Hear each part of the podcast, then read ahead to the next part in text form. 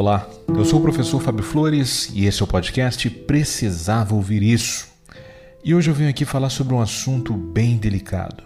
Eu vou falar sobre o que a morte pode ensinar sobre a vida, especialmente aquelas mortes absolutamente inesperadas, especialmente sobre aquelas mortes que quebram aquilo que a gente aprendeu a crer que seria uma tal de sequência natural da vida.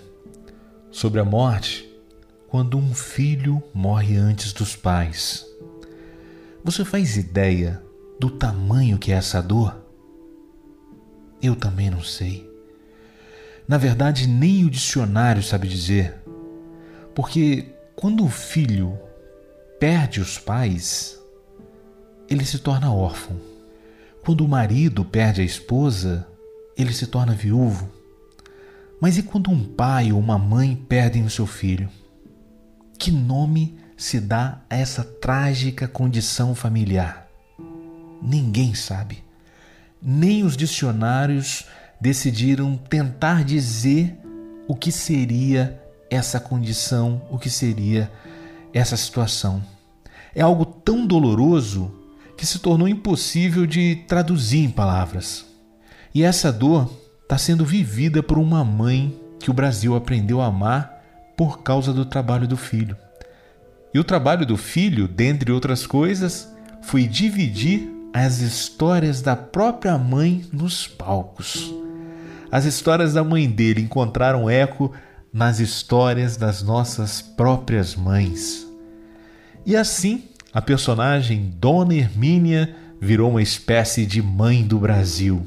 E aí, a Dona Deia, a mãe do ator Paulo Gustavo, viu suas histórias indo do cotidiano para os palcos do teatro. Dos palcos do teatro para a telinha das televisões. E das telinhas para as telonas do cinema. Acabou se tornando o filme mais visto da história do cinema nacional.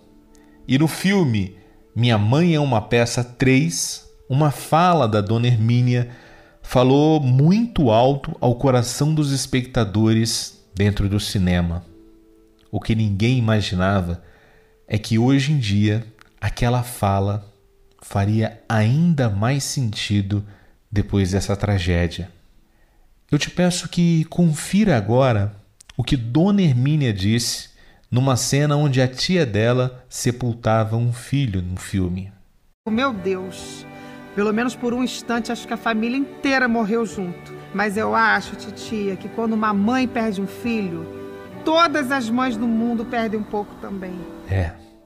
De fato, quando uma mãe perde um filho, todas as mães perdem um pouco também. Agora eu te peço que ouça um áudio que a mãe do Paulo Gustavo enviou num grupo de WhatsApp logo depois que uma emissora de TV, desrespeitando o luto da família, falou que o filho dela já estava morto. Amigas, primeiro quero agradecer a vocês todas as orações que vocês fizeram esse tempo todo por ele. Infelizmente, o caso dele não adianta, o cérebro está parado. E como eu me lembrei que ele gosta muito do teatro, tudo dele, é com muita luz, muito brilho, muita emoção. Nós, a família, nós estamos aqui no quarto até apagar a última luz e fechar a cortina, mas ainda não fechou. Então, reza para Deus acolher a alma dele, para ele estar bem no mundo espiritual, ser bem recebido. Mas por enquanto ainda o coração bate, ainda tem umas. Um... Então, é assim, nós estamos aqui rezando e pedindo, tá bom? Um beijo no coração de vocês todas. É muito doloroso, né? Você percebeu o tamanho da dor da dona Deia? E o quanto essa dor da dona Deia encontrou eco na fala da personagem Dona Hermínia. Que quando uma mãe perde um filho, todas as mães do mundo perdem um pouco também. Na pandemia, cada morte de um filho Eu chorava por essa mãe sem saber que meu filho ia passar por isso.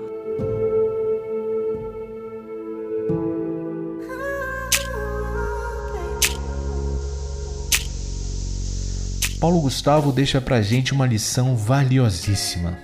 A lição de ter menos medo da morte do que de uma vida insuficiente. Ele precisou de 42 anos de vida e 17 anos nos palcos para construir a sua imortalidade na memória de milhões de pessoas que reconheceram nele uma espécie de semeador de sorrisos. Reconheceram na Dona Hermínia um clone de nossas próprias mães. Existe algum mistério, alguma magia que envolve as pessoas que morrem muito jovens? Parece que o inconsciente delas sabe que o tempo vai ser muito curto.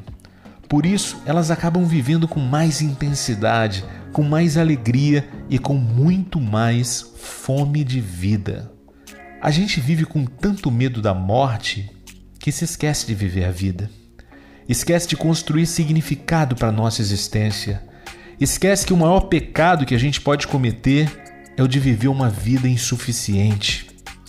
É toda noite antes de dormir perceber que a gente foi bem menos do que a gente poderia ser.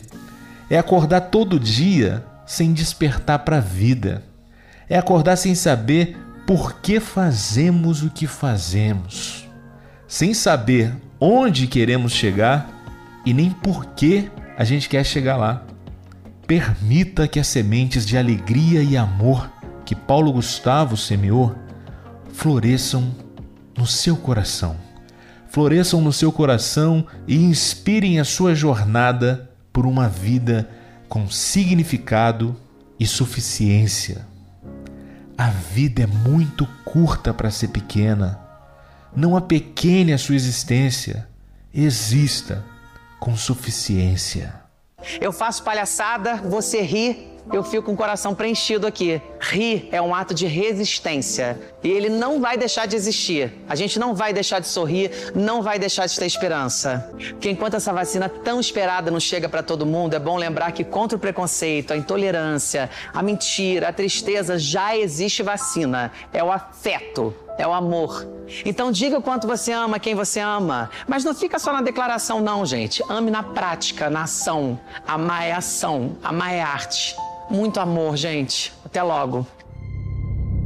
Rir é um ato de resistência